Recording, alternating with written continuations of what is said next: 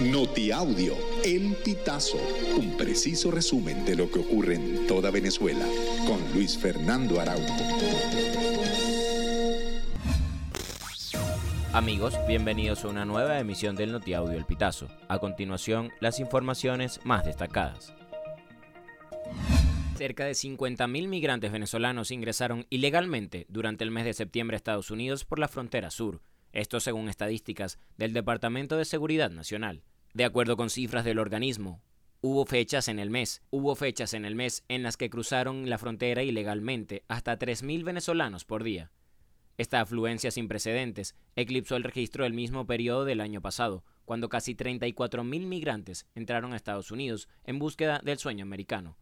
Muchos de los venezolanos que llegan a la frontera norte de México atraviesan el continente a pie lo que incluye transitar por la peligrosa selva del Darién. La Comisión Nacional de Primaria confirmó que los venezolanos que se encuentran residenciados en Madrid podrán votar este próximo 22 de octubre en las elecciones internas de la oposición. La comisión explicó que por los momentos no ofrecerán información sobre los centros de votación. Sin embargo, señalaron que oportunamente darán a conocer información detallada sobre el lugar, dirección y vías de accesibilidad con la finalidad de garantizar un movimiento sencillo y expedito para los venezolanos en la ciudad. Asimismo, la CNP agradeció el apoyo recibido por las autoridades civiles y administrativas de Madrid. En horas de la madrugada del pasado domingo primero de octubre, fue hallado el cadáver de una teniente del ejército, en los baños del batallón 512 de Tomás de Eres de Tumeremo, Estado Bolívar. La mujer fue identificada como Elines María Olivero, de 22 años de edad. De acuerdo con las primeras versiones del hecho, las autoridades militares manejaron la versión del suicidio. Sin embargo, la hipótesis fue rechazada por sus familiares. La inspección inicial señaló que la policía científica de la región realizó el levantamiento del cuerpo de la joven, y en el informe se precisó que al momento del hallazgo vestía el uniforme deportivo y tenía una sábana alrededor del cuello.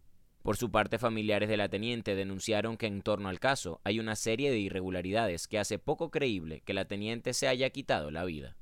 El gobernante Nicolás Maduro anunció la creación de las Unidades Populares de Paz como una nueva instancia organizativa para defender y garantizar la paz territorial. Nicolás Maduro precisó que estos equipos se conformarán en las 46.542 comunidades del país y se articularán a las unidades de defensa integral de la Milicia Nacional Bolivariana.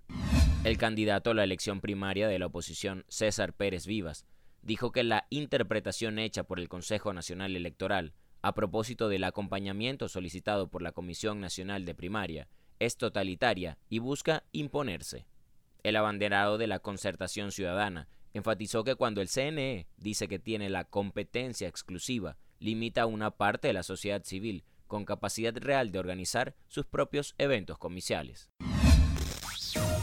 Amigos, y hasta acá llegamos con esta emisión del Notiaudio El Pitazo. Recuerda hacerte super aliado para mantener vivo el periodismo independiente en Venezuela. Narró para ustedes Luis Fernando Araujo.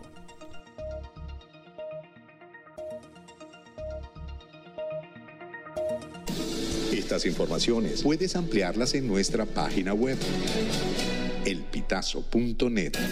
También recibimos tus denuncias vía SMS o WhatsApp a través del 0414-230-2934.